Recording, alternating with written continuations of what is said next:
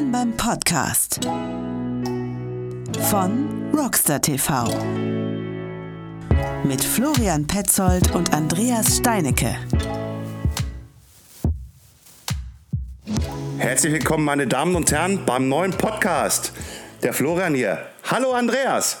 Guten Morgen, Florian. Schön, dass wir da, da wieder da sind. Und äh, ja, genau. Ich bin, es, ist, es ist früher Morgen. Ich bin noch nicht. Ich muss mich erst so ein bisschen einsprechen und so ein bisschen warm werden. Aber ich freue mich, dass ich heute hier bin. Das ist schön dir. zu hören. Das ist schön zu hören. Geht's dir denn gut? Ja, mir geht's blenden. Und wie geht's dir in Kastrop?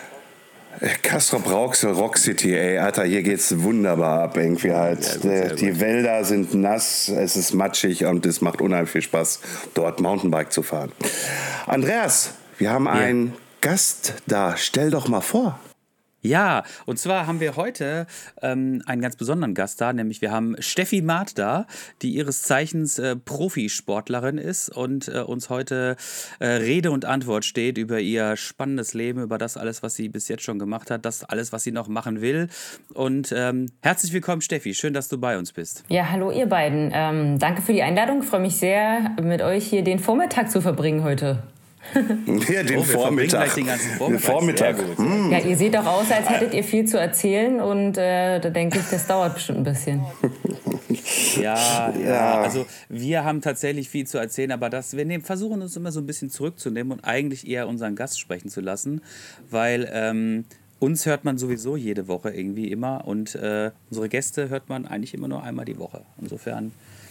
Aber wie gesagt, das ist äh, jetzt nur ein bisschen Blabla. Florian, Möchtest du auch noch äh, direkt ein paar Worte sagen? Ich, bin, ich glaube, ich bin dir wieder mal so ein bisschen reingeflutscht. ja. ja, Flutschfinger, du. Ähm, nein, erstmal, wie gesagt, nochmal herzlich willkommen. Danke, dass du dir die Zeit genommen hast, liebe Steffi. Äh, Steffi, fangen wir mal gleich an. Äh, du hast mit BMX-Fahren angefangen, ne? Ja, ja, genau. Da, da komme ich her. Von den kleinen Fahrrädern ohne Federweg. Ganz puristisch. Oh, ganz puristisch. Irgendwie mit zwölf hast du angefangen, ne? Genau, mit zwölf. Da wurde halt bei uns im, im Ort, in, in einem Dorf in Südbrandenburg eine BMX-Strecke gebaut und da sind alle Kinder gefahren und das habe ich dann natürlich auch gemacht und bin dann dabei geblieben, was nicht alle gemacht haben. Also das hat dann größere Ausmaße angenommen. Inwiefern größere Ausmaße? Erklär es mal unseren Zuhörern. Ähm, ja, also ich weiß ja nicht, ob jeder BMX kennt. Es gibt ja BMX Freestyle oder jetzt, es gibt natürlich auch noch andere Sachen, Flatland, was weiß ich. Ich bin BMX Race gefahren, da fährt man im Kreis. Äh, das ist ein Sprint, so maximal eine Minute, eher so 40, 50 Sekunden, ähm, zu acht gegeneinander und ähm, da geht schon ordentlich zur Sache. Und das hat mir gefallen. Da war ich so als Kind dann halt ganz gut. Ich habe ja alles Mögliche gemacht, wie wahrscheinlich jeder, jedes Kind, Jugendlicher, alles mal probiert. Von äh, Handball, Handball fand ich auch richtig cool. Hat auch viele Ähnlichkeiten mit Mountainbiken, mag man gar nicht denken, aber ähm, so vom äh, Risiko- und Aggressionslevel, was man da so abbauen kann, ist das schon ziemlich cool. Und es ist auch cool, dass es ein Teamsport ist. Ähm, aber das habe ich dann aufgehört und habe alles mögliche andere auch zwischendurch noch gemacht. Aber BMX war halt so das erste, wo ich gemerkt habe, das ist es. Also so alles daran einfach. Die Geschwindigkeit, das, der technische Anspruch, der, der, wenn die Beine brennen, dass es nicht mehr geht und auch so der, der Wettkampf gegen andere zu fahren, das war cool. Und dann, ja, ja, das Ausmaß ist damit größer geworden, dass meine Eltern das dann auch gut fanden. Und ohne die Eltern geht's ja dann nicht ähm, in dem Sport, weil man so viel rumreisen muss, BMX-Strecken. Ich weiß nicht, was bei euch die nächste ist. Ich weiß gar nicht ganz genau, wo ihr wohnt. Hier Kassel, Rauxel, kenne ich nicht mal. es ist kein Problem. Wir wurden, also, also nur kurz, kurze Anekdote, also, also Bud Spencer, Terence Hill, kennt man aus der Jugend vielleicht, der, da wurde Kassop Rauxel auch schon mal erwähnt. Stefan Raab hat damalig Kassop Rauxel erwähnt. Selbst die erste Sony Playstation Werbung war der Name mit drin. Äh, also Kassop ist jetzt nicht so ganz unbekannt, aber für dich Ruhrgebiet, Ecke Dortmund. Okay, das kenne ich. Da bin ich schon mit dem Fahrrad durchgefahren letztes Jahr. Ähm, also nicht durch Kassop Rauxel, aber durch Dortmund. Äh, ja, nee, dort in der Ecke ist tatsächlich, glaube ich, ein bisschen weniger mit BMX, aber das weiß ich jetzt nicht genau. Ich war, halt, wir waren halt ganz viel in Süddeutschland unterwegs und auch im Norden und halt dann in Europa mit dem Wohnwagen schön, immer meine Eltern dabei und dann bin ich halt Bundesliga, so nationale Sachen, aber auch Europameisterschaft, Weltmeisterschaft gefahren und das ging dann ziemlich lange. Also ich kann, also ich kann mich nicht erinnern, was ich noch gemacht habe in meiner Kindheit und Jugend. Eigentlich ging es immer nur ums BMX und dann ums Mountainbiken. Und irgendwann, also ich war dann noch in der Sportschule und sollte zu Olympia und das, das ganze, also die ganze Geschichte mit BMX, die hat dann irgendwann ein bisschen Ende genommen, weil ich halt Mountainbiken cooler fand.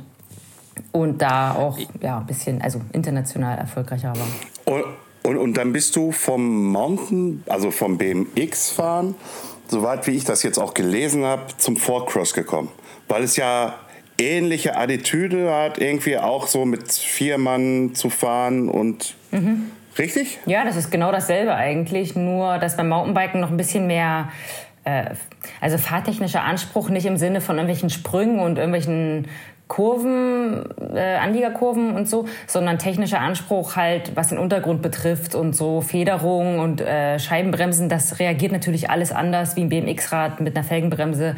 Und BMX wird sowieso nicht gebremst, da wird sowieso einfach nur Gas gegeben. Und das ist natürlich Mountainbike dann schon was anderes, aber rein der Sport, also gegeneinander zu fahren, an einem Startgatter zu stehen und auf die Millisekunde Vollgas zu geben, das ist natürlich dasselbe gewesen. Und ich bin noch mein erstes Mountainbike-Rennen, also das erste Vorkostrennen noch mit dem BMX-Rad gefahren tatsächlich. Ähm, es war genau dasselbe. Äh, natürlich musste ich halt die Technik, dann Mountainbike zu fahren, erstmal lernen. Also ich bin gefahren wie auf dem BMX-Rad und wenn die Strecken dann mal anspruchsvoller wurden, dann musste ich auch erstmal gucken, wie geht das mit diesem Mountainbike. Du warst ja auch, du warst ja sehr, sehr erfolgreich im BMX, ne? Ähm, du bist, äh, glaube ich, habe ich gelesen, elfmal Vizemeisterin geworden. Ist das richtig? Ja, das ist gut recherchiert. äh, sehr gut. Ja, ja, ich habe Ich habe heute, ich muss gestehen, äh, äh, ich habe heute Morgen zur Vorbereitung und gestern auch noch, äh, ich höre ja auch super gerne Podcasts. Mhm. Und insofern habe ich einfach in meine App eingegeben, wo du schon überall gewesen bist und bin dann irgendwie bei den Kollegen vom Besenwagen hängen geblieben. Mhm. Und äh, das war, das war sehr lustig, muss ich ja. sagen. Und da habe ich auch so ein paar Infos rausgezogen. Genau. Aber ich fand das, ähm, ich fand das äh, so spannend irgendwie. Ist das nicht elfmal dann irgendwie immer so, ach verdammte Scheiße, ey, ich hätte so gerne gewonnen, aber warum habe ich denn, warum hab, also fragt man sich nicht beim sechsten oder siebten Mal dann irgendwo so, ach weißt du was, eigentlich ist es mir jetzt auch schon egal, Hauptsache ich kriege irgendwie einen Pokal in die Hand. Ja, also das gibt tatsächlich zwei Ansichtsweisen. Die eine ist, ich habe ja dann irgendwann auch gewonnen, also ich bin elfmal Zweite geworden, dann habe ich gewonnen und dann habe ich aber auch sechsmal hintereinander gewonnen. Also, aber dieses Zweite werden, das war so ein bisschen, es ist so ein Psycho-Ding. Äh, ich, wenn man sich, also man muss natürlich gewinnen wollen, um zu gewinnen. Ähm, ich habe aber oft gesagt, weißt du, mir reicht der zweite auch zu. Ich will einfach auf dem Treppchen stehen, ähm, möglicherweise mir heute nicht einen Arm brechen und dann ist es gut. Und ähm, und irgendwann habe ich dann gesagt, ich will gewinnen, dann habe ich auch gewonnen. Aber das Zweite werden war völlig in Ordnung. Und dazu kommt noch, als ich dann tatsächlich Rennen gewonnen habe, war ich da hinterher gar nicht so happy, weil mir die anderen immer, also das klingt jetzt wirklich ein bisschen, ihr habt ja gesagt, ihr schneidet nicht, aber ich sag's trotzdem, die haben mir dann, die haben mir dann so ein bisschen leid getan. Also nicht leid getan, weil ich so, oh, ihr seid so schlecht, sondern äh, Gewinnen ist halt cool, aber man, wie beim Handball, da hast du dich halt mit der ganzen Mannschaft gefreut, gewonnen zu haben. Wenn du in so einer Einzelsportart gewinnst, dann freust du dich auch alleine. Also, und das hat dann gar nicht so einen Spaß gemacht. So als Zweiter, da kannst du dann den ersten feiern und cool und du warst auch irgendwie nah dran. Aber wenn du gewonnen hast, dann stehst du da alleine ganz oben und ähm, das hat mir dann immer ein bisschen leid getan. Aber gut. Ja, ich meine, wenn du oben stehst, dann stehst du halt oben. Ne? Ich meine, höher hinaus geht's nicht mehr. Und ähm, aber ähm, wie bist du dann quasi, wir haben es wir ja gerade schon angesprochen irgendwie, äh, du bist ja dann vom BMX zum Forecross gewechselt. Ähm, Hast, hast du, hattest du das Gefühl, okay, jetzt habe ich eigentlich im BMX zumindest auf nationaler Ebene so ziemlich alles erreicht. Jetzt habe ich irgendwie langsam keine Lust mehr. Das wird mir alles ein bisschen zu doof, ständig da oben zu stehen.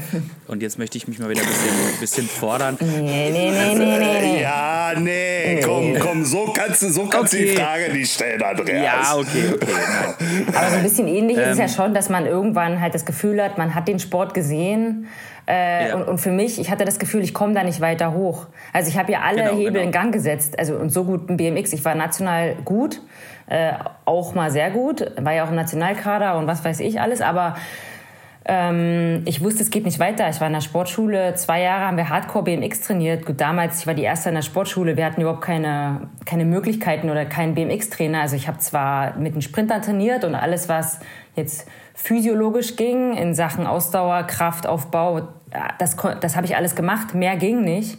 Aber ich habe halt gemerkt, ich kann nicht schnell. Also meine körperlichen Voraussetzungen sind für BMX, glaube ich, nicht gut genug. Und beim Mountainbike habe ich gemerkt, ist noch viel mehr möglich. Und deswegen habe ich den Switch gemacht. Ja, genau. Und äh, das Mountainbike, das hatte ich dann auch letztendlich dann, ähm, ja, dann würde ich jetzt mal behaupten, den Rest deines Lebens jetzt äh, verfolgt. Also du hast das ja wirklich zu deinem Lebensinhalt gemacht. Ähm, du bist dann, ähm, wie lange bist du denn Four-Cross gefahren, ähm, Rennen? So lange, wie es das gab. nee, das gibt's natürlich. ja, irgendwann war es Nee, weg, nee, ja. das gibt es natürlich immer noch, aber ähm, die haben das ja dann irgendwann aus dem Weltcup genommen. Ich glaube, das war so 2013 rum oder 14, 15? Ich meine 14, ich meine 14, 14 war das. Genau, und dann habe ich das natürlich noch weitergemacht. Ich wollte es auch nicht so richtig wahrhaben, aber ich habe halt schon gemerkt, dass die Sponsoren oder die, die komplette Medienaufmerksamkeit halt einfach nicht mehr da war. Früher war ja noch irgendwie Freecaster TV, hieß es, glaube ich, die das live übertragen haben und das hat noch richtig so zum Weltcup gehört und dann war es irgendwie so ein Abstellgleis. Hier, vor Cross machen wir auch noch mit und es, äh, das war halt einfach schade und ich habe dann gesagt, okay, ist nicht schlimm, ja, Ja, ähm, ähm, kurzer Einwurf. Ich meine, ich hätte gelesen, ich meine, ich müsste das nochmal nachschauen, äh, gelesen, dass äh, äh, EXS Dirt Masters wieder den Forecross aufleben lassen möchte. Naja, aber siehst du, da war jetzt immer ein Vorcross-Rennen, hat gar keiner mitgekriegt. Ja, da war eigentlich immer, da war wirklich immer eins. Aber Also das ist, ich glaube, Ups! Ja, ich habe das nur jetzt erstmal gelesen. Sorry. Nee, also oh, jetzt bin jetzt jetzt jetzt versinke ich hier im Boden. Das ist ja schön, Ach dass ja, es wieder wieder ein bisschen mehr in die Medienwelt rutscht und so. Es ist ja immer noch eine mega geile Sportart und vor allem für Zuschauer geil. Es ist halt einfach, ähm, da gibt's ja mehrere Ansichtsweisen. Ich weiß nicht genau, was wahr ist, äh, aber meiner Meinung nach wäre es eine mega geile Sportart auch für Olympia gewesen, weil du das ja auch medial oder im TV-Format super zeigen kannst. Das ist halt einfach geil. Und es wurde dann einfach so abgesägt und das war jetzt für mich schade, aber andererseits auch okay, weil dann habe ich halt nochmal Downhill-Weltcup gemacht, weil ich wollte unbedingt Downhill fahren, äh, ich wollte unbedingt Weltcup fahren, so rum. Und Vorcross war dann nicht mehr. Und ich gesagt, gut, dann fahre ich Downhill. Und das war auch eine riesengeile Erfahrung. Also für mich hat das schon gepasst, aber wenn Vorcross mal wiederkommen würde, würde ich auch vielleicht nochmal versuchen. Also ich bin ja danach auch noch WM gefahren. Die WM gibt's immer noch. Die findet eigentlich immer in Val di Sole statt. ähm, und ich würde auch immer noch dort mal starten, aber man muss sich natürlich schon ein bisschen vorbereiten und das hat bis jetzt nie geklappt, so zeitlich. Leider.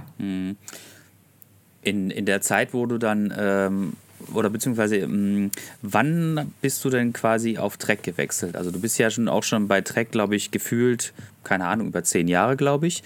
Und ähm, wie hat sich das so angebahnt? Ähm, bist du auf die zugegangen? Sind die auf dich zugekommen? Und hat sich das dann daraus dann diese, diese langjährige Partnerschaft, also darauf möchte ich so ein bisschen hinaus, Ja. wie sich das entwickelt hat? Äh, ich bin schon immer bei Trek. Tatsächlich ist es so, wenn mich mal einer fragt, äh, welches Rad er kaufen soll oder sie, äh, kann ich gar keine äh, ehrliche Antwort geben, weil ich kein anderes Rad jemals gefahren bin als ein Track. Also ich kenne alle Track-Modelle in- und auswendig äh, und auch über die letzten zwölf Jahre, aber ich bin noch nie ein anderes Rad gefahren. Ähm, nee, ich, also damals, ich weiß nicht welches Jahr, aber ich bin mein erstes Vorcross-Rennen gefahren, war Deutsche Meisterschaft oder weiß nicht, auf alle Fälle war ich Deutsche Meisterin im Vorcross und dann haben die gerade dieses Gravity Girls Team gegründet und brauchten natürlich irgendwie Frauen, die ähm, gut Radfahren können und das war ein glücklicher Zufall, dass ich dann gerade da war. Und dann war ich bei Track und äh, seitdem halt. Ich war noch nie bei einem anderen Team oder auf einem anderen Rad. Sehr gut, sehr gut, sehr gut, sehr gut. Das, das nenne ich Markentreue. Prima. Ähm, genau, bei meiner Recherche, ähm, ja, es, mir sind die Track Gravity Girls auch ähm, sofort quasi in den Kopf gekommen, weil da, da habe ich dich damals auch so ein bisschen dazugeordnet. Ähm, und ich meine, es war immer so, dass es quasi immer so feste Fahrerinnen gab und dann wurden immer wieder Plätze frei und dann wurde irgendwie neu, neu irgendwie gecastet, irgendwie, ähm, dass man irgendwie neue Fahrerinnen sucht und sowas. Ich meine, das war vor ein paar Jahren immer, immer so eine große Geschichte. Hier, das Track Gravity Team sucht irgendwie neue Fahrerinnen und dann wurden da irgendwelche Mädels irgendwie ähm, ausgewählt und dann wurden die aufgenommen. Ähm, Gibt es das Team eigentlich noch und ähm, wie, wie war damals so diese, diese Dynamik in dem Team? Also was war eigentlich sozusagen der, der, der, der Zweck der Gravity Girls? War es jetzt eigentlich nur, um sozusagen zu zeigen, hey, wir sind Mädels und wir fahren auch Fahrrad? Oder war es wirklich ein Rennteam? Ähm, also was du schon gesagt hast, das war eigentlich unser größter Marketing-Clou ever. Wir haben mal so ein Casting gemacht. das war ziemlich cool. Also das, das wird auch heute noch bei Track erzählt, äh, dass das damals richtig cool war. Könnte man heute nicht mehr so machen. Also war wirklich so wie Germany's Next Topmodel Art für äh, wir suchen das Next Gravity Girl. Ähm, ja, die Besetzung hat sich äh, die Besetzung hat sich immer ein bisschen geändert, aber nie, äh, also, also ich zum Beispiel, seit Anfang an, wir waren immer vier. Das erste, zweite Jahr hat sich dann eine, war eine ausgewechselt und dann war immer noch die äh, Frau, jetzige Frau von René Wildhaber dabei, Katja Wildhaber. Ähm, dann haben wir irgendwann das Casting gemacht, dann kam Kathi dazu und dann haben wir dann nochmal rumgetauscht. Aber es war irgendwann, also wir haben am Anfang auch Sachen zusammen gemacht. Wir hatten, waren so auf dem Malle, da, war, da konnte ich selber noch nicht richtig Mountainbiken, da musste ich erstmal reinkommen. Und dann ähm, haben wir so ein Inselhopping gemacht äh, auf den Kanaren. Und das war es aber eigentlich mit gemeinsamen Aktivitäten. So, dann haben wir noch das Casting gemacht und danach hat eigentlich jeder immer sein eigenes Ding gemacht. Es gab immer diesen Deckmantel Gravity Girls, aber eigentlich haben wir zusammen nicht viel gemacht weil jeder auch eine andere Ausrichtung hatte. Also Birgit Braumann ist dann äh, aus Österreich, dann Enduro hat die gemacht. Ich war immer irgendwie so ein bisschen Vorcross und, und so ein bisschen Sprünge machen und in Utah rum, rum springen irgendwann und Downhill-Weltcup. So. Also jeder hatte sein, seine Sache und sein Rad auch. Also ne, ich war immer so ein bisschen für Session und für Slash und dann hatte so jeder seins und ähm, jetzt ist es so, in Zukunft, ich weiß gar nicht genau, ich glaube, das wird nicht weitergeführt, einfach die, aus dem Grund, weil Trek ja allgemein, also wenn man jetzt mal alle Marken betrachtet, Trek ja ganz krass auf Frauen auch setzt. Also wir haben ja eine riesen Frauenquote, wir haben eigentlich mit die besten, also auch im Cross-Country, im Downhill, ähm, die, von den besten Frauen sind bei uns welche dabei und deswegen braucht es eigentlich kein Frauenteam. Also ich finde, dass diese, diese also ja, die Aussage Frauenteam ja, ich, ich fände es cooler, wenn einfach immer Gleichberechtigung wäre. Man müsste das nicht extra betonen. Und so ist es bei Track eigentlich auch. Deswegen. Das, das ist cool. Das ist, äh, so sollte es eigentlich normal auch sein. Ja. Man sollte gar nicht mehr darüber nachdenken. Also es sollte eine Selbstverständlichkeit sein. Genau, so. Und, und bei Track läuft es gut und, und deswegen finde ich es auch okay, dass wir jetzt sagen, äh, wir brauchen das nicht noch extra betonen, weil das ist einfach äh, muss gang und gäbe sein, dass hier Gleichberechtigung herrscht. Aber nochmal zu deiner Person, liebe Steffi. Was hast du zu Ende studiert und wo hast du was aufgebaut? Oder das dein, dein Diplom drin gemacht oder wie war das nochmal? Ja, ich habe auch studiert, genau. Mag man ja nicht glauben, wenn, man, wenn jemand sein ganzes Leben Mountainbike fährt als Beruf. Ähm, ich habe Architektur studiert in Cottbus, weil ich dort eben auch an der Sportschule und im Internat und am Olympiastützpunkt war, wollte ich dort bleiben und weiter trainieren. Auch wenn ich dann im Mountainbike-Bereich eher unterwegs war, habe ich ja die ganzen Trainingsmöglichkeiten immer noch weiter genutzt. Und es ist auch mega cool, also was dort an Sportförderung ist und eben jetzt auch im BMX, wir haben da auch eine Strecke, also die gibt es jetzt schon länger in Cottbus, dann zu Hause bei mir in Plessa die Strecke und es gibt einfach gute Bedingungen immer noch. Und da habe ich dann Architektur studiert, einfach weil ich studieren wollte, nicht unbedingt, weil ich Architektur so toll fand, äh, aber mhm. ich fand Kunst schön oder was Künstlerisches und das, naja, Architektur kam Kunst am nächsten. Und dann habe ich das durchgezogen, tatsächlich acht Jahre und dann meinen Master gemacht und dann noch äh, PR habe ich auch noch studiert. Äh, nicht in Cottbus, dann in Berlin an so einer Fernuni. Und hatte einfach immer Spaß, nebenbei noch was ähm, Sinnvolles zu machen und nicht nur mit dem Rad durch die Welt zu reisen. aber ob ich das jetzt wirklich gebraucht habe, weiß ich jetzt auch nicht im Endeffekt. Ähm, aber hier und da ist es sehr nützlich, das Studium auf alle Fälle. Hast du denn schon ein Haus gebaut? Ja, baue ich gerade. Deswegen ist es sehr nützlich geworden. ähm, nee. Also genau fürs eigene Haus natürlich jetzt sinnvoll und auch ähm, also das selber zu planen ist einfach ein Lebenstraum, irgendwann in einem Haus zu äh, leben, was man selber ähm, sich ausgedacht hat. Und natürlich habe ich auch noch Hilfe gekriegt, weil ich als äh, wenn man eine Master hat, hat man auch lange kein ähm, also keine äh, wie nennt man das, Zulassung, da eine Unterschrift zu leisten. Also ja. Und aber Pump, zum Beispiel Pumptracks, da bin ich auch fürs Radquartier unterwegs, ähm, Pumptracks zu planen und an die richtige Stelle zu bringen. Und da sind wir jetzt bei mir, also ich bin da sozusagen Regional Manager für Brandenburg, Berlin, also für so ein bisschen Ostdeutschland. Und da wird jetzt ordentlich gebaut. Und da kommt mir das auch ein bisschen zugute, dass ich weiß so ein bisschen, wie das läuft mit, ähm, mit Sachen planen und mit den richtigen Leuten sprechen und den richtigen Ämtern. Du solltest unbedingt, unbedingt zu uns kommen. Wir haben nämlich erschütternd wenig Pumptracks. Also, ähm, da muss ich mal mit dem Regional Manager sprechen für euer Gebiet. Ja, das mach Marius das mal, mach das mal. Kann ich, äh, kann ich, den könnt ihr mal einladen, ja. dann kann er euch das alles nochmal erzählen. Das ist eine super Idee, ja. Das ist wirklich eine super Idee, weil ähm, ähm, also bei uns, ich weiß nicht, ich kann mich nicht wirklich erinnern, wo hier der nächste Pumptrack wäre. Ich glaube, irgendwie Richtung Düsseldorf gibt es irgendwie gibt's irgendwas und es gibt, ähm, doch hier in Essen gibt es auch einen, da gibt es auch einen Radsportverein, äh, die haben einen Pumptrack, genau. Aber es ist wirklich, es ist so wenig und ich finde, das ist so eine coole Geschichte für die Kids. Ne? Nicht nur für ähm, die. ja, ja, genau, nicht nur für die, sondern eigentlich hat da jede äh, Altersstufe Spaß. Ne? Und äh, also ich weiß vor allen Dingen, dass das halt eine echt ganz schön ganz schön anstrengende Geschichte ist, da irgendwie vernünftig irgendwie drüber zu pumpen, ja. Also ich habe das ein paar Mal gemacht und wenn du dann drei Runden fährst, dann bist du, denkst du echt so, alter Schwede, ey, boah, das ist scheiße anstrengend, aber es macht super viel Spaß, wenn du da mal so ein bisschen den Dreh raus hast mhm. und der Kurs auch irgendwie vernünftig ist. Ähm, jedenfalls, ähm, ja, äh, Marius Hoppensack auf jeden Fall, aber ähm, du musst das trotzdem auch machen. Da, ja, ja, da, ist, da wird fleißig gebaut bei euch. Also ich weiß das, da sind super viele Planungen im Gange. Also genau, da könnt ihr mit ihm mal reden. Und wenn dort mal eine Strecke eröffnet wird, dann komme ich natürlich gerne vorbei, wenn ich da... Äh, ich bin ja da an der Ecke auch ab und zu mal, weil einige meiner Sponsoren auch da von dort kommen. Äh, SKS aus Sundern etwa? Genau, SKS oder Abus. Wo ich bei Abus letztens war, da war ich auch in Dortmund. Das ist ja gleich neben Dortmund. Ne? Ja, ja bei, bei, also, also, also Witten ist bei mir eigentlich, ich bin da in zehn Minuten. Ja, genau. Ich war da auch sogar schon ja. Radfahren äh, mit hier, wie heißt er denn hier? Äh, Martin Donat. Kennt ihr bestimmt auch. Ach, sehr schön. Ja. Den Martin, hervorragend. Den hatten wir letzte Woche bei uns Ach, äh, im Podcast. Ja, genau. Der kommt demnächst jetzt auch in der Folge. Wir sind ja gerade so ein bisschen am Vorproduzieren. Äh, wir kommen morgen aus unserer Winterpause raus und dein Postka äh, Podcast, genau. Podcast wird dann auch erst im, äh, im Februar sein. Okay. Äh, ja, ja, ja, Andreas, Andreas, du musst das jetzt, du musst anders denken. Wenn dieser Podcast rauskommt, ist Ach, das. verdammt, dann ist es ja schon, schon alles passiert. Oh Gott, ey. Ja, stimmt. Nee, also, also das ist das Problem Problem irgendwie, was wir noch haben, irgendwie halt darüber nachzudenken. Aber ist egal. Das ist ein anderes Thema. Ja, gut, dass ihr nicht schneidet. Ja, ja, genau, genau. Ja, das ist. Äh, wir, wir, bleiben da auch bei, wir schneiden hier nichts raus. Das bleibt nein, nein. auch so. Äh, aber auch auf Las Palmas hast du irgendwie was gebaut, ne?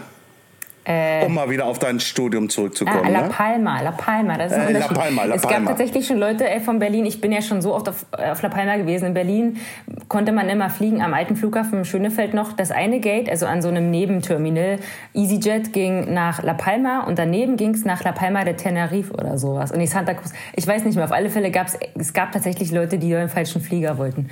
Also La Palma ist, ist äh, kleine Kanareninsel, die jetzt ja auch viel in den Medien war war Vulkanausbruch und so. Und da, also meine Masterarbeit war eine Seilbahn für La Palma, weil La Palma ist eben ganz klein und ganz steil, hat nur so kleine Straßen und eine Seilbahn wäre dort sinnvoll.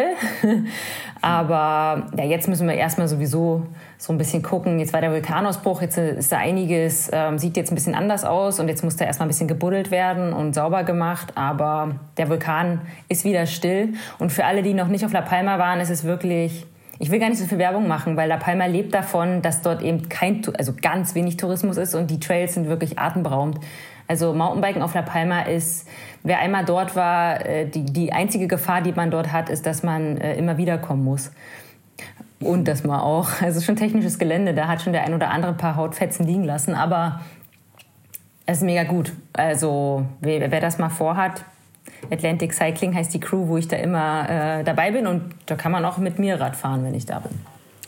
Ähm, keine Werbung wird hier gemacht, auf gar keinen Fall. Nee, also es gibt auch zwei, alles, Nein, alles gut, alles gut, Aber alles gut, alles gut, um Gottes Willen. Ist doch alles hübsch und nett.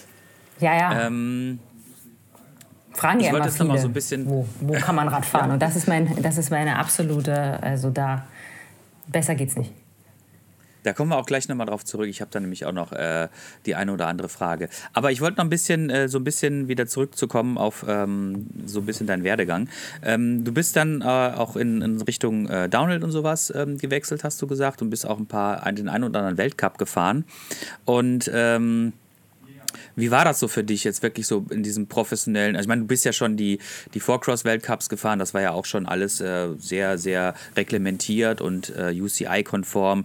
Ähm, war das für dich dann eine große Umstellung? Hm, wahrscheinlich eher so im, im, im sportlichen Bereich, weil Downhill ist ja nun schon noch mal ein bisschen was anderes als Four-Cross. Oder generell, wie hast du das so empfunden? Wie war so deine Erfahrung? Im, im, so in diesem, in diesem, in diesem äh, Rennzirkus, Downhill-Rennzirkus? Ähm, also der Rennzirkus, das war ja das Coole, das war derselbe wie beim Vorcross. Also ich kannte die Leute, ich kannte die Firmen, die da rumstehen, die Teams, die Fotografen, also das, das war dasselbe. Aber also Downhill allgemein ist halt einfach eine ganz andere Nummer. Also du brauchst einfach krass Hilfe. Du kannst das nicht alleine machen. Vorcross konnte man durchaus auch so alleinkämpfermäßig machen, aber im Downhill, da hast du eigentlich fast nach jeder Runde ist irgendwas am Rad. Dann gibt es ja auch Weltcups, die schlammig sind. Da musst du einfach gucken, wie du das Rad sauber kriegst. Und wenn du nicht ein Team hast mit einem Kercher, dann kannst du es vergessen, dich da irgendwo anzustellen. Ich weiß noch, in Fort William, da war immer, musstest du eigentlich fast eine halbe Stunde am, am Schlauch da stehen. Und, es, und du hattest nur zweieinhalb Stunden Training. Also es war fast unmöglich. Ähm, ständig geht irgendwas kaputt oder sogar auch man selber irgendwie stürze. Also das ist ganz, äh, ganz eine andere Nummer gewesen. Und aus dem Grund habe ich es dann auch nach, ich glaube, zwei, drei Jahren wieder gelassen, weil ich da auch ja, krasse Erfahrungen hatte. Dass ich da, also ich war ja gar nicht so schlecht unterwegs, teilweise bei dem einen Weltcup ähm, in Lourdes war das, glaube ich, das war der erste Weltcup im weiß nicht welches Jahr 2016 oder so und da war ich auch krass vorbereitet und habe wirklich wollte da richtig Gas geben und habe mich auch qualifiziert und war irgendwie weiß ich nicht mehr irgendwie zwölfte oder was äh, Quali und wollte dann richtig Gas geben im Rennen und bin dann vorm Rennen beim Warm-up am Morgen gestürzt, weil ja die Frauen auch irgendwie um 8.30 Uhr auf die äh, vereiste Strecke mussten. Und vielleicht war auch ein Fahrfehler involviert, aber ich wurde dann direkt ins Krankenhaus geschafft und es hat einfach keiner gemerkt, dass ich nicht mehr da bin. Also es war so, ich war im Krankenhaus ohne Geld, ohne Handy und kam dann auch nicht mehr so zurück zur Strecke ohne Geld und ohne Handy. Und äh, als ich wiederkam, dann hat okay. ein Taxifahrer hat mich dann gefahren. Ähm, dem konnte ich, also den konnte ich dann bequatschen. Ich konnte ja Gott sei Dank Französisch, weil ich ähm, Auslandssemester in Frankreich gemacht habe. Äh, ja, als ich wieder an der Strecke war, da haben die Leute dann gemeint, ey Steffi, du hast ja ein Finale verpasst, was ist los? Ich so, ey, Wahnsinn. das, ist ja absolut. Äh, also, das ist doch jetzt nicht wahr. Das ist, das ist definitiv wahr. Und ähm, da, da habe ich dann halt so gemerkt, ich, das ist zwar cool, ich glaube, ich könnte hier auch noch besser, auf alle Fälle könnte ich besser, aber dieser Aufwand, äh, ein, ein Team sich zu, zurecht zu suchen, also ich, also ich weiß nicht genau, wie es jetzt bei Nina Hoffmann die letzten Jahre gelaufen ist, aber ich kann mir vorstellen, die haben ja alles selber organisiert und sie hatte ihr eigenes Team mit ihren eigenen Leuten, was sicherlich auch irgendwie ein Vorteil war, um erstmal da reinzukommen. Aber ich kann mir nicht vorstellen, äh, dass da am Ende irgendwer, ähm, also ich glaube, dass viel Opportunität dabei ist, dass man das macht. Also es ist ja eigentlich ein Hauptberuf dann, aber ich weiß nicht, ob man damit wirklich was verdienen kann. Also das ist schon, das ist schon hart. Also alle, die das so, äh, so wie nennt man die, Privateer-mäßig machen, das ist äh, schon ganz schön krass. Also du warst dann auch äh, Privatier quasi. Ja, ja, klar. Also du hattest. Also bei Trek, gut, ich war und, bei ähm, Trek. Also wenn ich was hatte am Rahmen, äh, am Rad, was jetzt irgendwie essentiell war, dann bin ich schon zu Trek gegangen. Ähm, aber klar, die haben da auch, jeder hat seinen eigenen Mechaniker, die haben jetzt nicht unbedingt Zeit, da noch für mir da am Rad rumzufummeln. Also das war schon immer, ähm, haben mir auch viele Leute geholfen. Auch bei Schwalbe, da konnte ich immer so ein bisschen, das war eigentlich mein Zuhause da, da wurde mir auch geholfen. Aber ähm, am Ende geht es alleine nicht. Mhm. Und ähm, genau, deswegen habe ich es dann auch gelassen, was auch, was auch in Ordnung war. Ich glaube, irgendwie hat alles so seine Zeit. Ja, mit Sicherheit, mit Sicherheit. Und ähm, dann hat so ein bisschen so eine andere Phase, glaube ich, bei dir im Leben angefangen. Ähm, ich weiß nicht, ob du schon quasi währenddessen du ähm, Rennen gefahren bist, schon angefangen hast, irgendwie rumzureisen oder ob das danach angefangen hat. Das war, konnte ich jetzt nicht so, nicht so direkt, äh, direkt herausrecherchieren. Aber ähm, du warst ja nun echt richtig, richtig viel dann unterwegs oder hast dann angefangen, wirklich quasi kreuz und quer über die Welt irgendwie zu fahren mit dem Fahrrad. Und ähm, wie hat sich das äh, entwickelt? War das auch so aus deinem eigenen Antrieb heraus? Da war das deine eigene Idee oder war das eher so, dass ähm, die Sponsoren, die du da schon gewonnen hattest, äh, gesagt haben, ey cool, wir haben hier so ein Projekt irgendwo in, ich mache jetzt einfach, sage jetzt einfach mal China, ne? Die große Mauer. So, kannst du da mal irgendwie fahren? Wir machen da ein paar Fotos oder wie hat sich das, wie, wie, wie hat sich das entwickelt? Hm, das ist eine gute Frage. Das finde ich nämlich total witzig, dass ich glaube zumindest, dass viele denken, da kommt der Sponsor und sagt, hier ist dein Flugticket, go und das alles organisiert. Es ist absolut nicht so. Also gerade China, weil du das Stichwort sagst. Also natürlich gibt es teilweise auch Sachen. Ich hatte letzte, letztes Jahr eine Reise mit Evok nach Lappland die war komplett organisiert, da habe ich gar nichts selber gemacht. Das natürlich, das kommt schon auch mal vor. Ähm, aber die, die, Regel ist, dass ich es mir entweder selber ausdenke und dann mache oder China zum Beispiel, da hat damals tatsächlich Track, aber nicht Track, mit denen ich zusammenarbeite, Deutschland, Österreich, Schweiz, sondern Track USA gesagt, hier, wir, müssten mal was in China machen, also zusammen mit Pinkbike, weil die so ein bisschen nach, nach Asien sich auch orientieren wollten. Ähm, und dem Fotografen von Pinkbike haben sie auch gesagt, hier fahr mal dahin, irgendwie was mit Track-Athleten machen. Wo der natürlich auch sagt, ja cool, für Pinkbike, für Track mache ich. Und dann äh, standen wir da beide, kannten uns nicht. Oh, äh, inmitten von nirgendwo, also äh, irgend so, ich weiß, ich weiß nicht mal, wie das mehr hieß, weil das, das war zwar eine Millionenstadt, kennt aber keiner. Und ähm, standen wir mitten in China und sollten was machen da. Und da ist auch das Bild auf der chinesischen Mauer entstanden, weil wir, glaube ich, zehn Tage lang rumgereist sind und keinen Trail gefunden haben. Also es gab einfach keine Trails ähm, und sind dann irgendwann äh, auf der, auf, zur Mauer gegangen tatsächlich, äh, haben dann einen Spot gesucht, ähm, der nicht so ganz illegal ist und haben dort Bilder gemacht. Und am Ende war es ja auch eine tolle Geschichte, aber es war wirklich einfach Harakiri. Und so ist es oft. Also meistens entstehen die Sachen äh, so ein bisschen spontan. Also sind schon lange geplant, aber dann ändert sich alles und am Ende das Rad, was man mitnehmen soll, ist noch nicht da, fehlt irgendwo ein Teil oder in China war dann plötzlich da irgendwas kaputt, konnte man nicht wieder organisieren, weil mitten in China, also ist schon, aber so entstehen ja auch coole Geschichten. Also ich glaube, es muss auch ein bisschen so sein. Und ähm Jetzt ist es so, dass du dir die Sachen selber ausdenkst und dir dann sagst so, ich habe jetzt hier irgendwie Bock auf ein, ich hätte mal Bock irgendwie da und dahin zu fahren und dann äh, suche ich mir irgendwie einen Kameramann oder einen Fotografen und mache da irgendwie ein cooles Projekt draus und frage dann quasi meine eigenen Sponsoren, ob die Lust hätten, mich dabei irgendwie zu unterstützen oder wie, wie, wie stellt man sich so dein Reiseleben vor? Ähm, ja, ein bisschen so ähnlich. Also die letzten Jahre war, habe ich ja, also ich war ja eigentlich vielleicht gar nicht so viel gereist wie andere, sieht vielleicht mehr aus, aber schon so an, an, ziemlich coolen Orten. Und das hatte, war jetzt nicht immer so, dass ich gesagt habe, ich muss jetzt einfach irgendwo hin und suche mir da Leute, sondern es hatte immer irgendeinen Aufhänger. Also aus irgendeinem Grund musste ich dahin. Es gab auch Reisen, die habe ich, also zum Beispiel in Japan oder ähm, die ganzen Sachen in BC, in Kanada, die habe ich tatsächlich gemacht, weil ich es cool fand und weil ich es wollte. Kanada auch, weil ich dann dort auch Crankworks immer gefahren bin in Whistler oder weil ich auch mit Pinkbike damals viel gemacht habe. Ähm, aber jetzt inzwischen ist es so, dass ich das, ähm, also versuche zumindest, jetzt in Zukunft nicht mehr einfach irgendwo hinzufahren, einfach um dahin zu fahren, weil ich glaube, das kann man auch nachhaltigkeitstechnisch jetzt gar nicht mehr so ähm, ja, da kann ich nicht mehr so dahinter stehen. Also wir haben deswegen mit Tobi Wogon in den letzten zwei Jahren diesen Deutschland-Ride gemacht, auch beworben, dass man auch lokal bei uns tolle Abenteuer erleben kann, dass man nicht so weit verreisen muss. Habe auch viel in Österreich und der Schweiz gemacht, weil wir haben einfach unglaublich gute Möglichkeiten zum Mountainbiken, das ist ja ganz klar. Und ähm, genau, so weite Reisen mache ich eigentlich nicht mehr. Vielleicht einmal im Jahr, wenn es sich irgendwie anbietet, aber reizt mich jetzt nicht so. Und ja, es ist genauso, wie du gesagt hast. Ich habe mehrere Kontakte, die kriegt man ja über die Jahre. Habe so eigentlich ein Team oder einen Fotografen, wo ich weiß, mit dem läuft es einfach am besten, weil wir kennen uns gut und wissen, wie immer gut zusammenarbeiten. Da kann man auch mal schnell was Cooles umsetzen. Ähm, ja, so läuft es eigentlich. Und jetzt, wenn mich jetzt jemand fragt, was läuft dieses Jahr, kann ich noch gar nicht so genau sagen, weil es wirklich oftmals relativ kurzfristig dann auch kommt. Äh, ich sag mal so, ähm, Andreas sagte zwar vorhin irgendwie halt, wir haben hier unheimlichen Bedarf an Pump-Tracks hier in Nordrhein-Westfalen im Ruhrgebiet, äh, aber dennoch das, was du mit Tobi machst, irgendwie bleib doch mal zu Hause. Wir haben ja auch schöne Sachen. Da kann ich auch nur wiederum Werbung machen für das Ruhrgebiet. Um Gottes Willen, wir haben die Halden. Die Halden sind perfekt, äh, äh wenn sie dann ausgebaut sind oder Vereine sich drauf ansiedeln, halt. Äh, perfekt zum Mountainbike fahren, Enduro Mountainbike, vielleicht sogar auch Freeride Downhill. Ja, hast halt noch nicht die langen Strecken halt mit dabei. Eine Sekunde und du bist durch so ungefähr. Aber ähm, warst du denn schon mal hier und bist hier richtig Mountainbike gefahren oder warst du noch nie hier so auf Halden unterwegs oder so?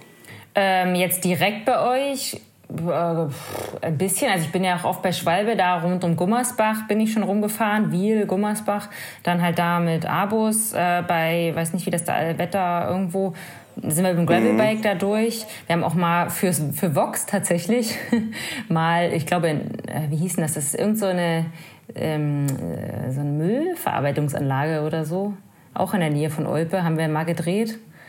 Ähm, okay. Für so ein Format. Echte Männer hieß das, glaube ich, oder so. Ja, Ach du meine Güte, ja. ja, das ist wieder typisch RTL. Ja. Ja, Aber nee, wir sind ja auch Mountainbike. Ich war der Mountainbike-Trainer und die fünf Männer wollten halt irgendwie so ein Cross-Triathlon machen. Also war schon cool. Ja. Also ich war da so ein bisschen unterwegs, aber also jetzt natürlich nicht, nicht so viel wie ihr Locals. Aber ich weiß, ich mache ja oft auch mal in Willing äh, so einen Fahrtechnikkurs und da kommen viele Leute aus der Region und äh, auch, auch aus dem Ruhrgebiet. Und die sagen dann immer, oh, komm mal zu uns und das ist so cool. Und eigentlich, das ist ja das Tolle, überall, wo die herkommen, also ich, die sind ja auch teilweise ganz kleine Orte, haben überall was zum Mountainbiken. Und ich komme aus Brandenburg, das ist einfach flach, unser höchster Berg ist 80 Meter hoch. Und wir können auch Mountainbiken. Also das finde ich ja das, was eigentlich noch viel mehr irgendwie beworben werden muss. Oder kommt drauf an, ne? es muss natürlich auch so ein bisschen legal sein. Also muss man mal gucken. Das ja, das mit der Legalität, äh, das ist gerade hier im Ruhrgebiet, oder ich sage jetzt mal allgemein, gerade ein bisschen interessant, um das mal so zu sagen. Irgendwie halt natürlich, irgendwie haben wir hier legale Strecken, äh, wie zum Beispiel Halde Ruhrwart, Halde Hoppenbruch. Ja, das sind dann halt diese Halden, die ich dann gerade vorhin sagte. Da haben wir noch die Halde Schurenbach, die dann da letztes Jahr eröffnet worden ist. Aber naja, ich sage jetzt mal so, das war es eigentlich schon, obwohl wir noch mehr Halden haben, geschweige denn Waldstücke, wo man da eigentlich was machen könnte. Wo es dann aber in dem Rahmen der Illegalität natürlich dann reingeht, wo dann die Jungs mit der Schippe da hingehen und dann da mhm. was aufbauen. Ähm, ob man das gut findet, ja, nein, steht auf einem anderen Blatt Papier. Auf jeden Fall ist da Bedarf da. Das weiß aber auch jeder mittlerweile, der hier im Ruhrgebiet wohnt, lebt und Mountainbike fährt.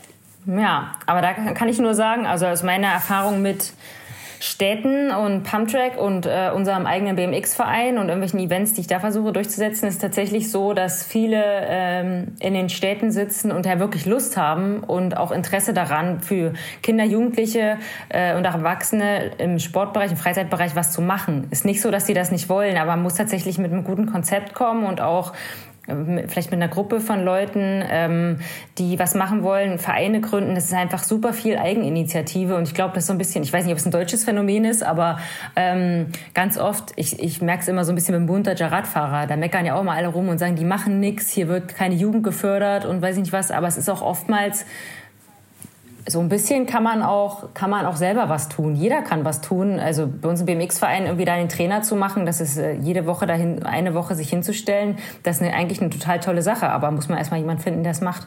Und äh, ja, natürlich. Das wäre cool, wenn und, da noch und, mehr Leute aktiv werden würden, tatsächlich. Und, und, und, und äh, man sollte ja wenigstens irgendwie mal überlegen, vielleicht bei der DIMP eine Ausbildung zu machen als Mountainbike-Guide und, und, und der Meinung bin ich halt einfach, damit man wenigstens so ein kleines Zertifikat hat. Wir wissen ja, Deutschland irgendwie lebt von Zertifikaten, geschweige denn irgendwie so ein Zettelchen, wo dann irgendwas drauf bestätigt werden muss dass er das machen darf und auch darin geübt ist und hier und da alles. Also ich habe das nicht. Das ist halt. Ja, gut, gut, irgendwie halt. Ja, aber, aber, aber du hast dein Studium, ne? Du hast ja auch dein Diplom und so, ne? Du darfst es ja dann ja, halt das auch schon. machen. Aber ich finde das ne? gerade mit bei Guides und Trainern so nur, also da finde ich, da kann man tatsächlich äh, auch viel mit Erfahrung machen also man muss ja nicht immer gleich das an irgendwelchen Kunden ausprobieren, äh, aber ich glaube, wenn man so, so ein bisschen, gut, ähm, also ja, wenn man jetzt nicht selber seit 20 Jahren Mountainbike fährt, dann braucht man wahrscheinlich einen Kurs, da hast du schon recht. Nee, nee, auch, ja, ich sag's mal so, irgendwie halt, ähm, auch wenn man 20 Jahre fährt, irgendwie die Eltern sind mittlerweile so, dass sie auch halt den, ihren Jüngeren, ihren Sprösslingen mitteilen möchte, hör mal hier, äh, du musst mal einen Kurs machen und dann gucken die da drauf irgendwie, welches Zertifikat, also Eltern sind so, also ich krieg's immer mal so ein bisschen links und rechts mit. Achso, dass ja, die, die, die Teilnehmer ein Zertifikat, nee, du meinst schon die, die den Trainer machen Nein, der, der, die den Trainer da machen, die mhm. den Trainer da machen, dass sie ein Zertifikat, weil die Eltern achten da drauf. Na, hat er denn, kann er das denn? Ne, so in dieser Art und Weise. Irgendwie hat er denn was Schriftliches? Ne, hat er sein Diplom da an der Wand hängen, irgendwie ausgebildeter Mountainbike-Trainer, so ungefähr. Das ist, ja, ne, und das ist halt einfach typisch Deutschland. Ja. Ja. Wir haben auch gute, Seiten. wir haben Das- auch gute Seiten in Deutschland. Also ich bin, muss ich sagen, ohne jetzt hier äh, äh, patriotistisch zu sein, äh, sehr froh, äh, in Deutschland aufgewachsen zu sein. Um Gottes Willen, ich auch. um Gottes Willen, darüber bin ich auch froh rüber, um Gottes Willen. Also das war jetzt nichts irgendwie halt, wo ich sage, irgendwie halt, Deutschland ist Kacke oder so. Nein, nein, nein, nein, nein, nein, nein, um Gottes Willen bloß nicht. Andreas, du hast eine Frage. Ja, ja, genau, genau, weil wo wir gerade schon äh, bei unserer schönen Heimat sind und du hast es ja quasi auch schon äh, gerade mal ein paar Mal irgendwie angedeutet, dass du äh, mit dem Tobi Vogon ähm, zweimal irgendwie durch Deutschland gefahren bist. Also seid ihr durch Deutschland gefahren oder seid ihr so ein bisschen, tja, wie soll man sagen, habt ihr so Teilstücke gemacht und ähm, wie seid ihr auf die Idee gekommen und äh, mit welchem Fahrrad habt ihr das gemacht? Also ich kann mit großem Stolz sagen, dass wir komplett gefahren sind, ohne auch nur einen Meter auszulassen. Ähm, Das war auch, uns auch so ganz wichtig. Also man hätte jetzt auch sagen können, du, die, die paar Kilometer hier von da, also man muss ja auch, wir haben ja auch irgendwo übernachtet und wir haben jetzt nicht gezeltet, weil es einfach, wir haben es ja auch festgehalten für MTB News, wir haben da Videos und Fotos produziert und du kannst nicht das ganze Equipment mitschleppen und das selber machen, weil es ist tatsächlich, ich weiß nicht, ob ihr oder von euren HörerInnen viele schon mal 100, 200 Kilometer am Tag gefahren sind und das zwei Wochen in Folge, ähm, da kannst du nicht selber noch produzieren. Hä? Der, Andre, der Andreas auf jeden Fall, ich nicht. Ja, aber dann weiß der Andreas ja bestimmt auch, dass das ganz schön schlaucht. Und so hatten wir natürlich auch irgendwie jemand dabei, der das gefilmt hat. Und man hätte jetzt ruhig auch mal sagen können, du, wir fahren jetzt hier mal ein paar Meter im Auto oder äh, wir haben in Hotels übernachtet. Klar, weil wir die, das ganze technische Equipment nicht auf dem Fahrrad, wir sind ja auch viel im Regen gefahren, mitnehmen konnten. Ähm, wir fahren jetzt mal irgendwie dann die paar Meter vom Hotel ähm, morgen nicht nochmal zurück oder irgendwie so. Aber wir sind das alles gefahren und haben echt coole Ecken in Deutschland gesehen. Also wirklich, wirklich cool. Und ähm, kann man auch auf Komoot nachfahren, die ganzen Routen einmal um Deutschland rundherum. Wir haben es halt in zwei Jahren gemacht, also nicht einmal komplett. Ich kenne, ein Kumpel von mir ist einmal komplett an dem an der Außengrenze lang gefahren, tatsächlich zwei Monate lang. Also man kann es natürlich krasser machen. Wir sind ja ganz, also wir sind natürlich nicht krass. Äh, Wir haben es einfach gemacht, auch, also für uns natürlich, aber auch um zu zeigen, dass sowas cool ist und dass das jeder machen kann. Und das war auch die Idee dahinter. Also glücklicherweise oder zufälligerweise ist das uns vor Corona schon eingefallen, wurde dann natürlich bei Corona noch äh, viel äh, brisanter, das Thema. Dass man halt sowas, ähm, Urlaub in Deutschland oder halt selber irgendwas organisieren, machen kann. Genau, und ähm, ihr habt äh, quasi immer so äh, euch so Ziele gewählt, wo ihr dann Leute besucht. Genau, wir haben immer Leute besucht. Hm. Genau, und welche, welche Leute waren das unter, unter anderem? Ganz unterschiedlich. Ähm, also am Anfang, glaube ich, warte mal, Vogtland, wir sind ja in Dresden losgefahren, ähm, haben wir ähm, hier André Wagenknecht besucht, dann Andi Wittmann, dann ähm, auf der Schweizer Seite Ralf Neff, Schweizer Seite vom Bodensee, ähm, dann Markus Klausmann im Schwarzwald, dann äh, Ma- Manni Fumic ähm, in der Nähe von Stuttgart. Und dann sind wir im Jahr danach wieder bei Manni Fumic losgefahren, dieses Jahr. Und dann sind wir zu ähm, Schwalbe, zu Abus, zu Christian Textor. Der ist ja dann eher bei euch, also ganz grob gesagt bei euch in der Ecke, da in der Nähe von Siegen. Und äh, boah, dann wird's schon. Ah ja, dann waren wir noch bei hier, ich weiß nicht, ob ihr den noch kennt von früher. Äh, oh, jetzt fällt mir der Name nicht ein, das kann ja nicht sein. In der Nähe von Hamburg. Ah, Leute, jetzt fällt mir der Name nicht ein. Doch, na klar fällt er mir ein. NPJ, Nils Peter Jensen. Ah, Okay. ja, yo. Genau. Und dann waren wir noch bei Cem Özdemir in Berlin im, äh, beim Bundestag. Und dann sind wir zu mir nach Hause nach Plessa und dann wieder nach Dresden. Cem Özdemir, irgendwie, der seine Vereidigung mit dem Fahrradhelm gemacht hat. Nein, das war ja nur ein Meme, aber trotzdem, ich fand das so geil. Ja. Das war echt geil. Ja, ja, genau. Wie, wie, wie war der denn so drauf? Also ich habe mir gestern die Folge, habe ich mir kurz so ein bisschen angeguckt und ähm, wie war das denn jetzt so mit so einem Politiker, sich da hinzusetzen und den mal so ein bisschen auszufragen? Aufregend. Ja? Also es ist ja nicht so, äh, es ist schön, wenn es so rübergekommen ist, aber es ist nicht so, dass wir da einfach hingeradelt sind und dann haben wir den da getroffen und ein bisschen rumgequatscht, sondern wir haben halt weit vorher schon äh, die Fragen geschrieben an sein Büro. Wir hatten Gott sei Dank durch Pau, also eine Klimaschutzorganisation, Protect Our Winters, bei denen ich, mit denen ich ab und zu was mache, hatten wir glücklicherweise Zugang zu seinem Büro überhaupt, da kommen wir ja auch nicht so leicht hin. Ähm, und dann haben sie die Fragen, dann haben die gesagt, okay, wir machen das, hat ihm wahrscheinlich ja auch ganz gut im Wahlkampf gepasst. Und dann ja, kann man, muss man vorher auch so ein bisschen mit BKA telefonieren, dass wir ja auch ja keinen Scheiß davor haben mit ihm und so. Also das ist schon, ist schon nicht so einfach, aber es war dann tatsächlich cool, als wir mit ihm da dann echt endlich gesessen haben und gereden konnten ist er halt ein total cooler Typ einfach. Und klar gab es dann auch wieder Gegenwind hier mit politischer Werbung für die Grünen, keine Ahnung. Aber mir ging es gar nicht so sehr darum, dass er jetzt irgendwie bei den Grünen ist oder dass er irgendwie Wahlkampf macht, sondern einfach mal mit jemandem zu reden, der wirklich was zu sagen hat und jetzt noch viel mehr. Ich meine, der ist ja jetzt auch einer der Minister hier Landwirtschaftsminister. Und ähm, der, der ist wirklich, ähm, das war wirklich aufregend und cool und interessant. Und wir haben ihn sogar angesprochen auf die Zwei-Meter-Regel äh, und so Sachen, die jetzt uns Mountainbiker wirklich betrifft. Und das war ein bisschen überraschend, weil er tatsächlich gar nicht so darüber Bescheid wusste, obwohl Stuttgart sein Land, sein, sein Wahlkreis ist.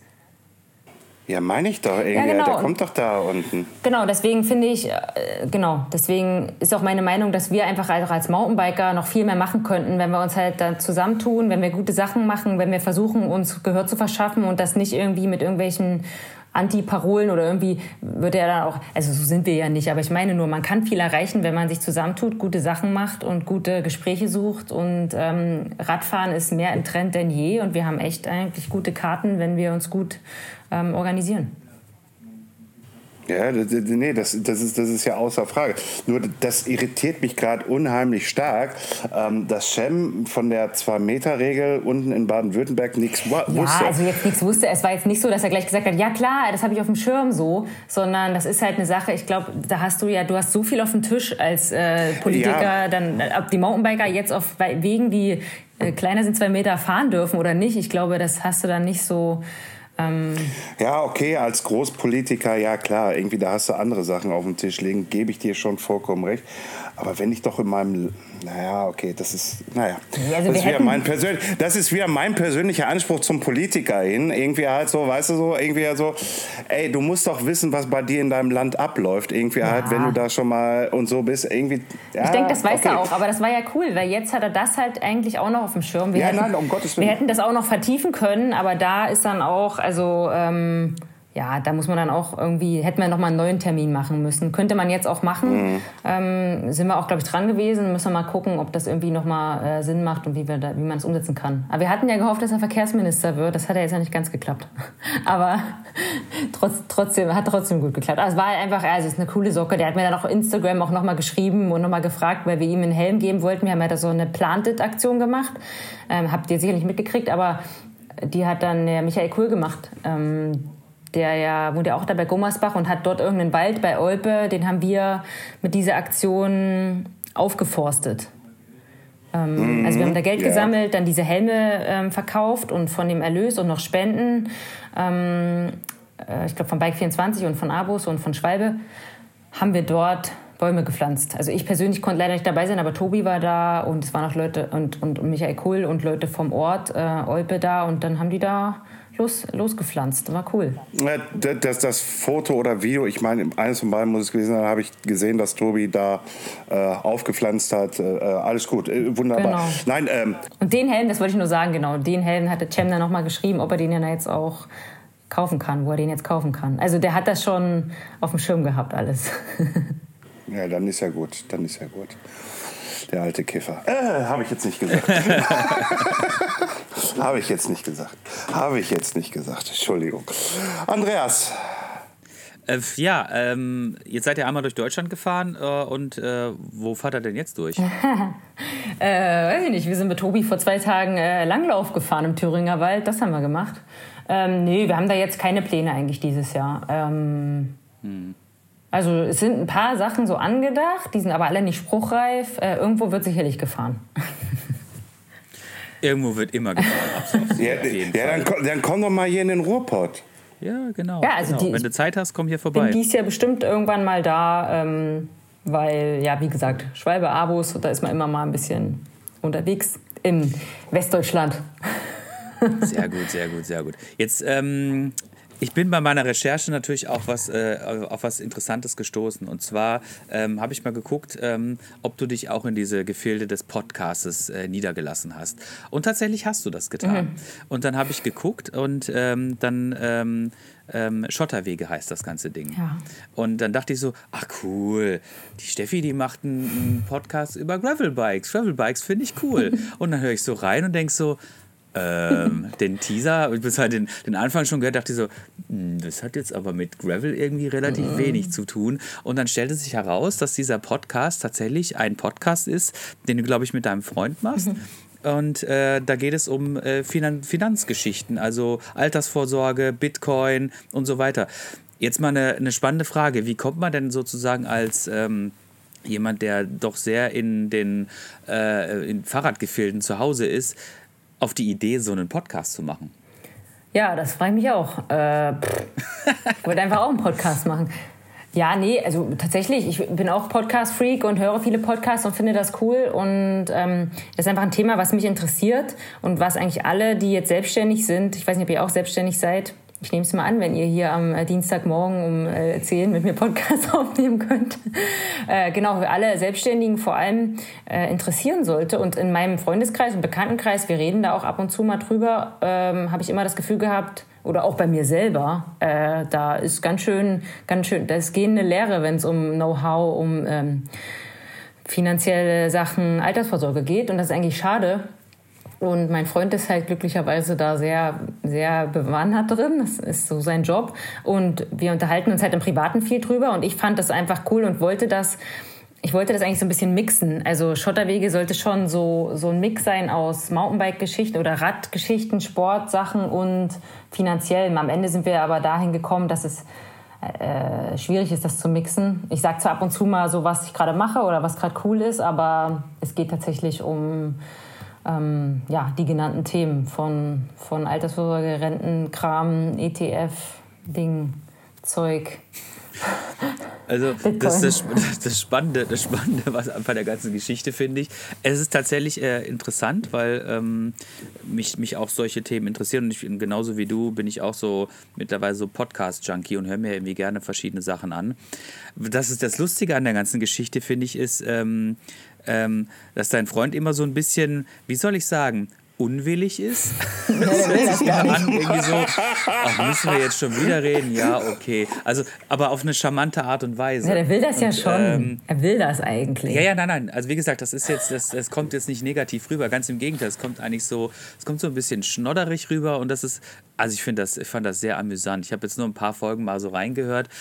Ähm, aber ähm, trotz allem möchte ich nochmal so ein bisschen drauf zurückkommen. Äh, hattest du nicht eigentlich ursprünglich auch den Plan, eigentlich einen, Radsport-Podcast äh, zu machen? Ja, wie gesagt, ich schon. Äh, dann dachte ich aber, ja, wie könnte ich das machen? Alleine kann ich ja nicht reden. Und wie ihr jetzt auch äh, macht, also zu zweit, wäre schon cool, dass ich immer irgendwie Leute, ich habe eben ja auch bei den ersten Radsport-Podcast, den ich kannte, war ja dann schon hier Tobi Seiner und Jasper, Single Trace und Single Mod, die ja dann auch immer Leute einladen. Aber ich weiß auch bei to von Tobi, also so ähm, bei der Deutschlandtour unterhält man sich ja schon mal ein bisschen mehr. Also ich weiß, dass es, ich weiß, wie viel Arbeit das ist. Äh, und ich merke es ja bei unserem kleinen Podcast ja auch, der nur eine private Hobbysache ist eigentlich, wie viel Aufwand das ist. Ihr wisst es auch. Und dann dachte ich so, ich, ich, kann das jetzt nicht mit irgendwelchen Gästen noch machen. Es wird viel zu kompliziert.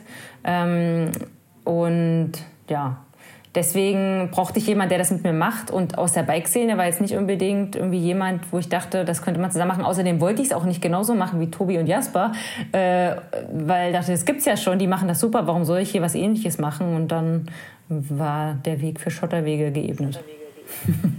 ähm, ähm, zum Thema mal äh, Finanzen. Ne? Also ich sag mal so, ne? Äh, man kann es jetzt kaum sehen. Also ich äh, äh investiere hier in XRP-Coins äh, äh, und sowas alles halt und ähm, bin aber gerade am überlegen, wieder alles zu verkaufen, weil da gibt es wohl eine große Klage und ähm, deswegen, ich habe mich da auch mal ein bisschen reingewagt, deswegen Finanzen und sowas alles halt und Altersversorgung. Ja. Dann musst du da auf jeden Fall noch ein bisschen mehr hören. Ja, dann, ja, dann werde ich mal da noch mal reinhören. Das geht halt Aber pass auf, ähm, ich, Genau, genau. Ähm, ich, was ich dir noch sagen wollte, ist, ähm, ich finde, man hört oft Podcasts jetzt, natürlich äh, sind es teilweise die Themen, die einen interessieren, aber mir geht es zum Beispiel auch ganz oft so, dass ich den Leuten tatsächlich einfach auch gerne zuhöre. Also, äh, weil sie vielleicht eine ähm, ne, ne, ne, ne angenehme Stimme haben, der man gerne zuhört. Kombiniert natürlich mit einem Thema, was interessiert, ist das optimal. Und insofern ähm, ähm, kann ich immer nur den Leuten sagen, das ist ein super cooles Medium, was eine relativ geringe Einstiegshürde hat, äh, um tatsächlich auch selbst was zu produzieren. Also YouTube-Videos machen oder, oder irgendwie, ähm, ja, oder einen Twitch-Kanal oder sonst was aufsetzen, das ist schon eine Geschichte, die erheblichen, erhebliches technisches Know-how bedarf und auch wesentlich aufwendiger ist. Ne? Ich meine, eure Deutschland-Tour, ne, das war auch sicherlich eine Geschichte, die sehr aufwendig war und die auch mit Sicherheit auch das ein oder andere äh, gekostet hat. Aber jetzt hier so einen Podcast machen äh, auf einem halbwegs professionellen Niveau ist tatsächlich gar nicht so mit so viel Aufwand verbunden. Natürlich, klar musste man das schneiden und sowas, man muss es veröffentlichen und ich bin heilfroh, dass äh, der Flo das irgendwie alles macht, aber wir teilen uns natürlich auch so ein bisschen die Arbeit. Ähm, zu zweit ist das immer gut, aber am Ende des Tages, wie gesagt, finde ich, ähm, sollte jeder, der irgendwie darauf Bock hat, das auf jeden Fall auch tun, weil das, ich finde, das ist immer ein schöner Mehrwert. Man hört sich das irgendwie total gerne und wir leben in so einer schönen, in so einer schönen optimierten Podcast-Welt, wo man auch sich für jedes Thema sich irgendwie begeistern kann. Und selbst wenn man denkt, man hat einen Gravel-Podcast und landet dann irgendwie bei ETFs und äh, Bitcoins und sowas und Altersvorsorge, ist es dann trotzdem auch interessant. Ne? Ja, das ist äh, nett. Ja. Danke dir. Schön, dass du hier noch Werbung gemacht hast. Jetzt müssen wir wieder eine neue Folge aufnehmen. Ähm, genau, weil wir eben dann nicht so, also jetzt hier jede Woche mittwochs um 18 Uhr oder so, das schaffen wir nicht. Also wenn es immer Kauderwelsch. Aber die nächste Folge ja, ist auf alle Fälle NFTs. Wenn diese Folge hier rauskommt, haben wir bestimmt eine NFT-Folge draußen, weil das jetzt alle interessiert. Okay, ja, spannend. Also dann, dann, dann den Podcast äh, von Steffi und ihrem Freund bitte anhören. Äh, dann mache ich auch gleichzeitig nochmal Werbung irgendwie halt für einen anderen Podcast, nämlich das ist Apokalypse und Filterkaffee. Das ist von meinem Freund Mickey Beisenherz. Irgendwie, das ist auch super. Wie ist der dein Freund? So, Kennst du den? Der kommt aus meiner Heimatstadt ah. und wir ah. beide haben am 28.06. Geburtstag Ach, zusammen. Ja. ja, es ist äh, ganz, ganz lustig. Toll. Der Flo, der hatte auch eine kleine oh, Karriere jetzt, als, als TV-Star hinter sich. Ja, wo denn? Was denn? Also der Flo, der war schon mal ähm, äh, in diesem Format von, äh, wie hieß der Kollege nochmal? Ähm, ich habe es vergessen. Äh, jedenfalls war es so ein Abenteuerformat. Da war er irgendwie mit zehn anderen Leuten in Rumänien. Nein, und mit, Je mit Jenke von Wilmsdorf. Wir waren Je zu fünft unterwegs. Entschuldigung. Und RTL ja. hat das halt ausgestrahlt. Genau, genau. Und das war in den Karpaten und wir mussten da durch das Gewildnis durch bis zum Abwinken bis dann halt die Bärchen kamen und dann an unserem Zelt auch noch schnüffelten, Schön. so dass wir mit den so dass wir mit den Trillerpfeifen rausgehen mussten. Äh, äh, und den Bären zu verjagen. Geschweige denn habe ich die anderen irgendwie halt wach gehalten, weil ich im Zelt so geschnarcht habe. äh, ja, war alles schön. Ist Vergangenheit, Andreas. Ist gut. Okay, okay. Ne, also, ähm, jetzt muss nicht noch die Dating-Show und diese ganze Scheiße auf den Tisch. Okay, okay. Was okay, bei der Dating-Show? Okay, dann lassen wir das. Ach, jetzt habe ich selber du hast es jetzt, jetzt, jetzt, hat er, jetzt hat er selber gesagt. Selber ja, beim Herrn Trettel, bei Vox. Was ist das für eine Show?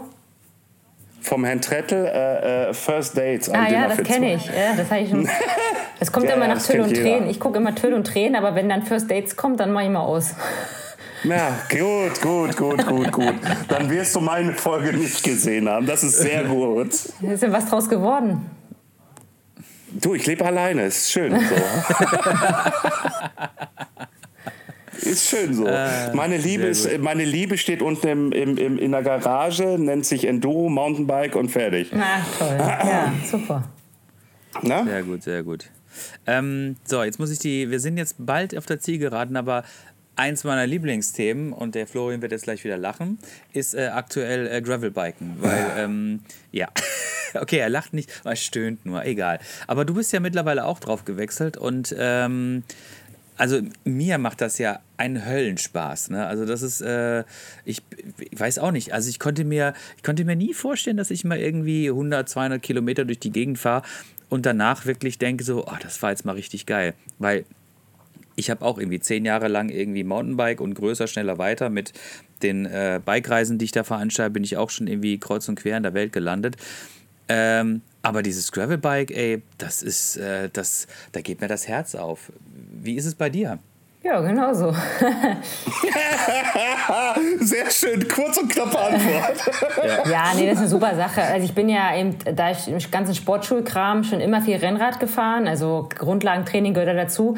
Und klar, ich habe auch schon mit vielen Leuten gesprochen, die dann gesagt haben, äh, hier, wo war denn das jetzt? Wir waren bei irgendwem, einen von diesen Leuten, genau, Manny Fumic, der meinte dann so über das Gravelbiken, was für ein Schwachsinn. Kannst du genauso gut mit, mit seinem, mit seinem hier Cross-Country-Weltcup-Rad, kannst du genauso schnell fahren. Und da hat er auch irgendwie recht. Aber ich finde, es ist irgendwie noch mal ein bisschen was anderes, halt mit der Sitzposition, so dieses, du bist halt schon schnell unterwegs. Also, ne, mit, mit dem Rennrad machst du halt Strecke, also mit dem Gravelrad auch. Und du kannst aber eben, hast halt die Freiheit, nicht nur auf der Straße zu bleiben, sondern halt auch mal irgendwo über einen Feldweg zu fahren. Kannst da deine Taschen dranhauen und einfach losfahren und äh, das ist halt, das ist halt wahnsinnig cool. Also, auf alle Fälle.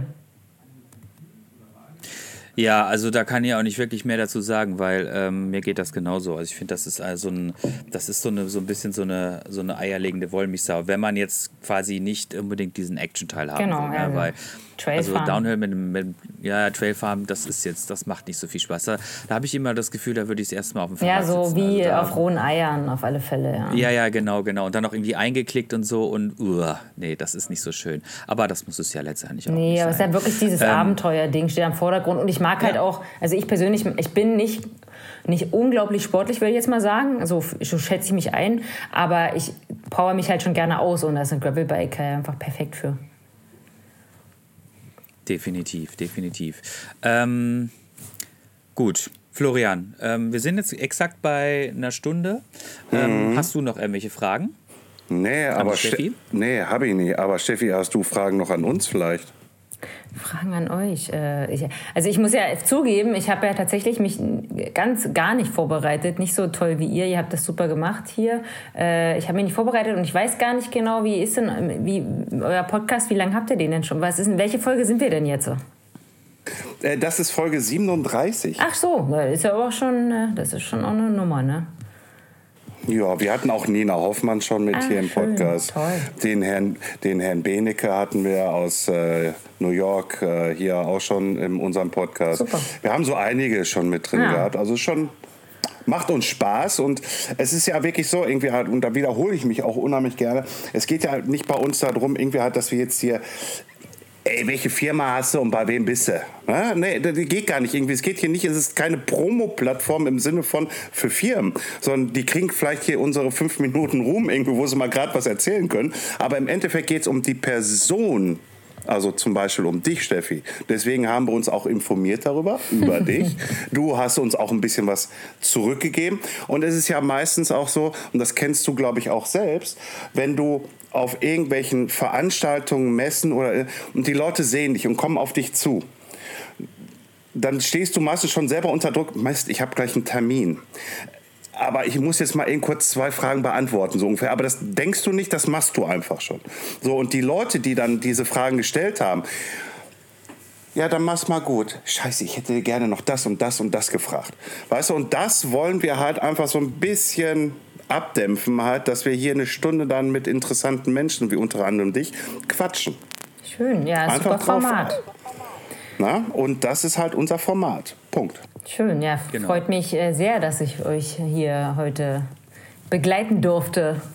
Ja, du, du äh, es ist ja auch nicht ausgeschlossen, dass wir nochmal anklingeln und sagen, du Steffi, du hast da ein tolles Projekt gehabt, irgendwie erzähl doch mal. Ja, wenn ich dann die nächste ne? lass, coole- lass, la, la, la, lass mal quatschen. Ne? Also es ist jetzt nicht so irgendwie hier, hier jetzt ist äh, Steffi äh, äh, abgesegnet irgendwie, jetzt kommt sie nicht mehr in den Podcast. Nein, also unser Podcast ist der soll auch ein bisschen dynamisch bleiben, irgendwie auch mal ein bisschen mit Wiederkehrer und sowas alles halt. Ja, also es ist jetzt nicht so irgendwie, wir machen das jetzt, die Episoden sind durch, ganz Deutschland ist durch, jetzt machen wir noch die Engländer, jetzt machen wir noch die Franzosen, obwohl Andreas und ich super Französisch und super Englisch sprechen können äh, äh, und fertig. Ne? Also, und dann ist das Thema beendet. Nein, das soll ein fortlaufendes Ding bleiben mit interessanten Menschen äh, und interessanten Sachen und die Menschen, der Mensch zählt für uns. Sehr schön. Ganz einfach. Ja, dann können wir uns dann widersprechen, wenn ich meine diesjährige Gravel-Aktion gemacht habe. Die ist schon geplant, die wird super. Äh, die werde ich euch dann erzählen, wenn sie äh, spruchreif ist. Ja, guck mal, der, der, der, der Andrea, der, der sabbat schon, der sabbat schon. Oh Gott, ey. Diese Gravel-Bikes, ey. Naja. Gut. Äh, Andreas. Wollen wir, wollen, wir, wollen wir langsam unsere Verabschiedung ein, einläuten? Einläuten. Ähm, ich möchte an dieser Stelle, das habe ich mir jetzt fest vorgenommen, ähm, das habe ich auch von anderen Podcasts gelernt, äh, einen klitzeklitzekleinen Werbeblock, auch wenn wir gerade schon über unseren Podcast gesprochen haben, möchte ich noch kurz äh, an euch da draußen ähm, äh, euch äh, erinnern daran, dass wenn ihr unseren Podcast gut findet, dann könnt ihr den bei Apple, könnt ihr den mit fünf Sternen bewerten und bei Spotify geht das mittlerweile auch. Das freut uns sehr, weil das erhöht unsere Reichweite und je mehr Leute uns hören, umso größer ist unsere Freude, dass wir wieder so spannende Gäste wie Steffi zum Beispiel dazu überreden können, bei uns zu Gast zu sein. So, und deshalb, liebe Steffi, vielen, vielen herzlichen Dank, dass du heute Zeit gefunden hast und bei uns gewesen bist. Es war sehr spannend und ähm, wie Flo schon gesagt hat, ähm, gerne würden wir dich äh, wieder irgendwann mal einladen und uns ein Update davon holen, was du bis dahin wieder getan hast. Vielen Dank, dass du bei uns gewesen bist. Ja, vielen Dank euch und alles Gute für hier die neue Bike-Saison, wenn die losgeht. ja, dir auch und danke von meiner Seite nochmal. Tschö. Tschüss. Ciao.